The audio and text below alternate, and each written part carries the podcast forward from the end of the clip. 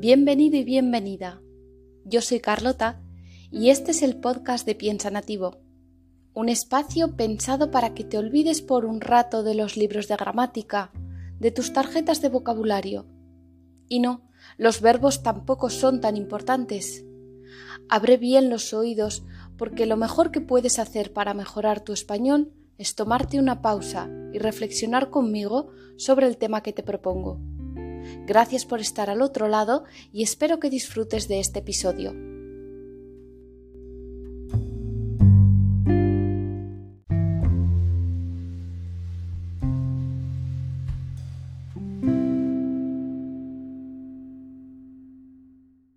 Buenos días, buenas tardes o buenas noches. Estés donde estés, bienvenido al episodio de hoy. Vamos a hablar de arte. Sí, queridos pensadores, Hoy quiero hablar de Picasso. Es posible que lo hayas visto en carteles, anuncios, noticias de la prensa española o de otros periódicos internacionales. Se celebra el 50 aniversario del fallecimiento del pintor y por eso el mundo entero parece estar recordando su figura. Si estás dudando en suscribirte en Patreon, tal vez hoy es el día, pues en la transcripción pondré imágenes de los cuadros de los que voy a hablar. Y si no, ya sabes, búscalos en Google para así poder disfrutar más del episodio de hoy. He leído múltiples artículos y me he dado cuenta de que muchos hablan de su vida, hablan del Picasso personaje, pero no veo tanto que se hable de su obra. Ni siquiera tengo claro que los españoles conozcamos bien cuál es la obra de uno de nuestros grandes pintores del siglo XX más allá de sus cuadros más importantes o identificables. Así que en el capítulo de hoy me he propuesto aprender un poco sobre sus cuadros, sus etapas, su estilo y elegir cuáles son mis cuadros favoritos. ¿Quieres aprender conmigo? Vamos a ello.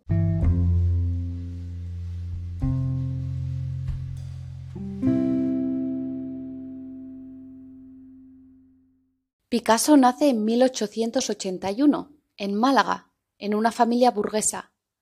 La influencia de su padre va a ser enorme desde el punto de vista artístico, dado que era un profesor de bellas artes que también soñaba con ser artista.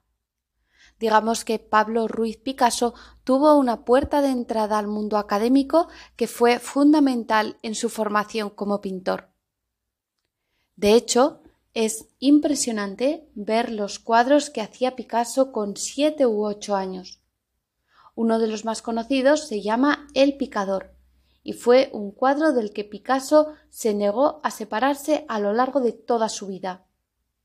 Y en él ya se puede ver al pintor que será después, tanto en el tratamiento del color como en la temática. Efectivamente los toros se convierten en un eje central de su obra, no solo pictórica, también hizo esculturas mucho después con este motivo. Una de las más conocidas está hecha con un sillín y un manillar de una bicicleta.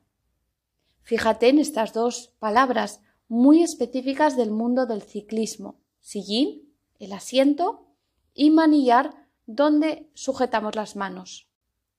Con diez años se muda a Galicia, donde pintará cuadros muy vitalistas, que contrastan con el academicismo de los años posteriores en Barcelona. Merece la pena observar esos cuadros con algo más de detenimiento. Si queréis sorprenderos con un cuadro que realizó teniendo 12 años, buscad torso masculino en yeso o estudio académico, que hizo con 14 años. No sé mucho de arte, pero sé que estos cuadros son geniales uno más clásico que me recuerda a las esculturas del Renacimiento, pero a la vez muy vivo, casi como si pudieras ver el movimiento del busto que está retratando. El otro es el retrato de una persona mayor, más frágil, y me sorprende el cariño y la precisión que desprende su trazo. Es impresionante que una persona con catorce años pudiera hacer algo a lo que los pintores tratan de llegar en toda una vida. Dado que Picasso llevaba desde los ocho años practicando con su padre, a los trece se puede considerar iniciada su carrera pictórica. Ya hace exposiciones y tiene su primer marchante, ya sabes, la empresa o la persona que compra o vende obras de arte. En una entrevista Pablo Picasso afirmó que le tomó cuatro años pintar como Rafael, pero toda una vida pintar como lo hace un niño. Os cito literalmente sus palabras. Por lo que a mí respecta, yo no era un genio. Me faltaba la torpeza de un niño, su ingenuidad.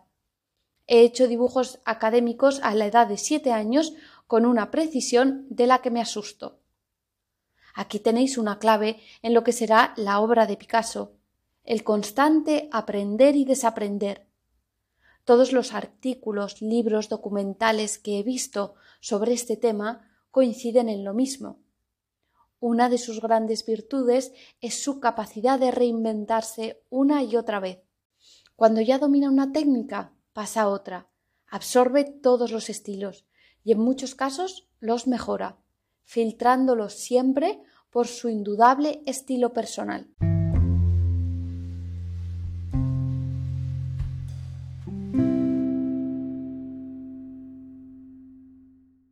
Pero sigamos con la juventud de Picasso. Parecía un paso lógico irse a estudiar a Madrid en la Academia de San Fernando, pero el ambiente excesivamente academicista no terminaba de convencerle. Él estaba interesado en los movimientos más modernistas que había en Cataluña y tenía una gran ilusión con ir a París, donde sabía que se estaban cociendo las cosas más importantes en el mundo del arte. Cocerse se refiere, claro, a la cocina, pero aquí lo utilizo metafóricamente para hablar de dónde están sucediendo las cosas. Cocerse se refiere, claro, a la cocina, pero aquí lo utilizo metafóricamente para hablar de dónde están sucediendo las cosas. A pesar de eso, pasó mucho tiempo en el Museo del Prado estudiando a otro de sus grandes referentes, el Greco. Como decía antes, Picasso, aunque ha quedado más en la memoria por su estilo cubista, que es algo muy moderno y rompedor, lo cierto es que tiene una formación clásica apabullante. Apabullante quiere decir tan grande que acaba por intimidar por su fuerza o superioridad. Así, no solo el Greco, sino también Velázquez son dos referentes para él inagotables. No se cansarán nunca de reinterpretar su obra, pero eso ya lo veremos cuando hablemos de sus últimas etapas. En los estudios de arte, en cuanto a la obra de este pintor, se suelen diferenciar nueve periodos. Pero claro, hay que entender que esto no es algo rígido. Más bien son etapas que se van sumando unas a las otras, porque una vez que Pablo aprende algo, lo mantiene durante toda su vida dándole diferentes formas, colores, perspectivas, pero digámoslo así, no desperdicia ni una miga de conocimiento. Miga me refiero a un trozo muy pequeño de pan o de otro alimento, o específicamente a la parte blanca y blanda que está rodeada por la corteza de pan. Aquí me centraré en algunas de las etapas más desconocidas del autor, dado que, al ser tan prolífico, me parece mejor idea enfocarme en algunas de sus etapas más importantes.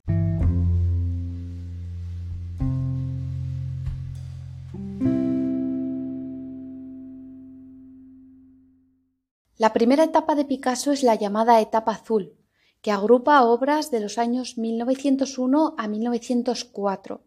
Hay que tener en cuenta que en estas fechas él está emigrando a París, cuestión que le lleva a pasar por dificultades económicas y a convivir en un ambiente que no había aparecido nunca antes en su obra. La pobreza, la melancolía, las figuras lánguidas, con la cabeza gacha, imperan en esta época. Uno de mis cuadros favoritos de Picasso es de este momento. Se llama El viejo guitarrista ciego. Otro cuadro también impresionante es Desnudo azul de 1902. En este segundo el azul es más intenso, menos triste, pero en ambos casos son figuras solitarias. El pintor parece que no está, pues no le están prestando atención, lo que nos coloca a nosotros, los espectadores, como espías de esas personas que además se encuentran en un escenario inespecífico, símbolo de que está queriendo retratar su alma, su estado de ánimo, más allá de su realidad. ¿De dónde le venía a Picasso tanta tristeza? Pues del suicidio de un gran amigo suyo, Carlos Casagemas, del que, por cierto, también pinta un cuadro en el que se puede apreciar todavía el disparo en la cabeza. Parece que en esta época para Picasso la pintura se convierte en una especie de terapia. De hecho, pintará durante toda su vida las cosas que le pasan. Por otra parte, tal vez no te ha llamado la atención el hecho de que pinte los cuadros en azul. Y es que ahora estamos muy acostumbrados al filtro sepia o blanco y negro en las fotos de Instagram. Pero en aquel momento, en lo que a pintura se refiere, era algo muy novedoso. Es posible que esta época azul de Picasso os haya recordado un poco a los colores de Van Gogh o Gauguin. Y sí, realmente está muy influido. En cuanto al primero, por la emotividad y el color, por los que apuesta claramente Van Gogh esa idea de retratar lo que sienten más allá de lo que ven y transmitirlo a través del color. Y en la simplificación de los volúmenes y a los contornos definidos nos hace pensar en Gauguin, sobre todo en la forma en la que subraya con negro el cuerpo de la mujer en desnudo azul. Además, el alargamiento de las figuras que se iba introduciendo en sus obras recordaba al estilo del greco. La segunda etapa es el periodo rosa. Claro, no os sorprenderéis al saber que lo que hace es un cambio de filtro. Del azul pasa al rosa entre los años 1905 y 1906. Influenciado por el ambiente bohemio que encontró en el barrio Montmartre en París, por sus visitas al cabaret El Conejo Ágil y el Circo Medrano, sus cuadros ahora tienen un tono cálido y pastel. Los protagonistas son cómicos, ambulantes, actores, acróbatas y arlequines. Y aunque no abandona del todo la tristeza de los rostros, las formas son menos angulosas, más llenas.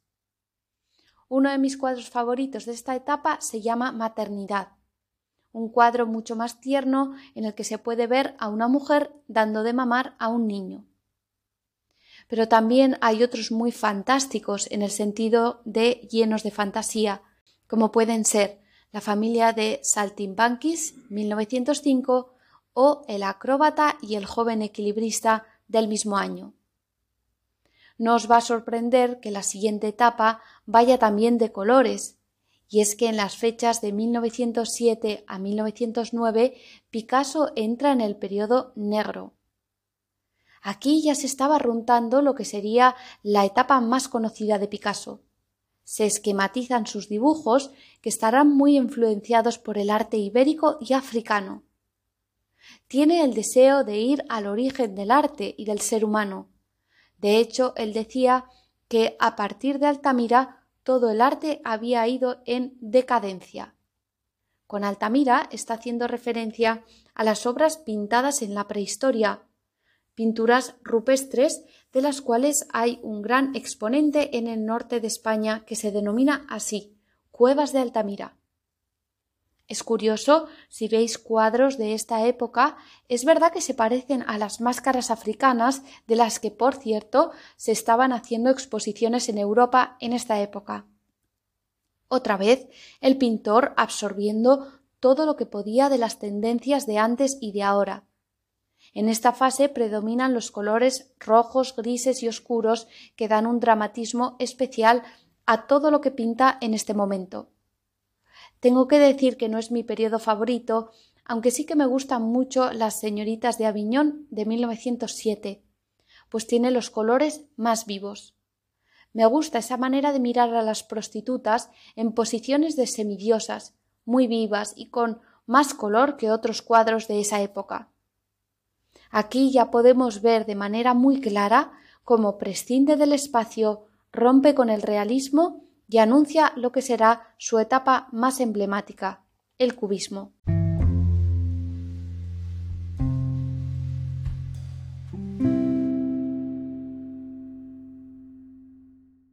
Aquí empieza la etapa más conocida de Picasso, Dado que supuso un antes y un después en la historia del arte, podríamos decir que rompió con los moldes. Con el molde me refiero al estereotipo, a la manera típica de hacer las cosas. Es como si hubiera cogido lo que creíamos conocer del espacio y de la perspectiva y lo rompiera en mil pedazos. El cubismo te permite ver desde distintos puntos de vista a la vez y deformar la realidad, probablemente para verla más completa, más integrada. Como tal obra de ruptura, Picasso se detuvo mucho más tiempo aquí. Estuvo de 1909 a 1919 investigando junto a George Braque y pasando por distintas etapas dentro de este mismo movimiento. El cubismo sintético es mi preferido por su vitalidad, sus ganas de jugar con la pintura. Efectivamente, aquí se ve cómo él sigue deconstruyéndose. Quiere buscar al niño que pinta sin saber de perspectivas ni de fondos o formas. A la vez, trabaja con la técnica del collage, que también parece bastante infantil, un poco errática en algunos casos. Este periodo sería para mí el máximo exponente de esa idea que dice conoce la técnica para después romperla. A partir de aquí, Pablo sigue investigando, pasando por diferentes etapas, desde la neoclásica en la que vuelve un poco a las formas clásicas, aunque sin abandonar nunca ciertos rasgos del cubismo, a otras más surrealistas, influido por escritores y pintores como Joan Miró, Salvador Dalí o André Breton. La etapa expresionista tiene un carácter mucho más social y político, dado el periodo en el que se encuentra de 1937 a 1947 sin duda, una de sus obras más conocidas pertenece a esta época. En el Guernica de 1937 refleja el dolor que provocó el trágico bombardeo de la aviación italiana y alemana sobre el pueblo de Guernica durante la Guerra Civil Española. Picasso ya hizo aquí algo que ahora está muy de moda, que es dejar un registro del proceso. Lo hizo de la mano de una excelente fotógrafa, Dora Maar.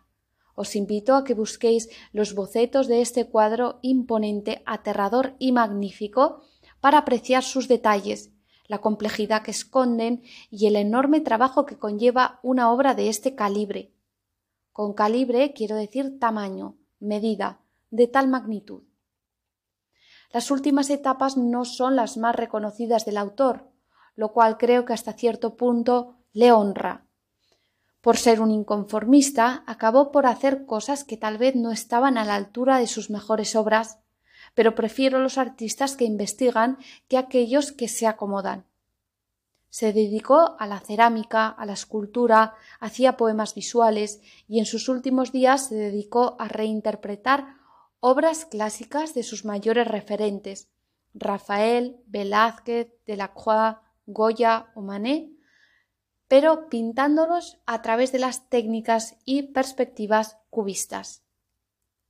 Después de mi pequeña investigación sobre la obra de Picasso, tengo claro que más allá de su vida, de las filias y fobias que despierta su persona o su personaje, su obra es inabarcable, intensa y asombrosa desde todos los puntos de vista y estilos. Y hasta aquí el episodio de hoy. Espero que lo hayas disfrutado. Si deseas la transcripción, puedes darte de alta en Patreon, donde iré subiendo cada semana las transcripciones del podcast y os propondré un tema sobre el que reflexionar por escrito. Podéis mandarme vuestras respuestas.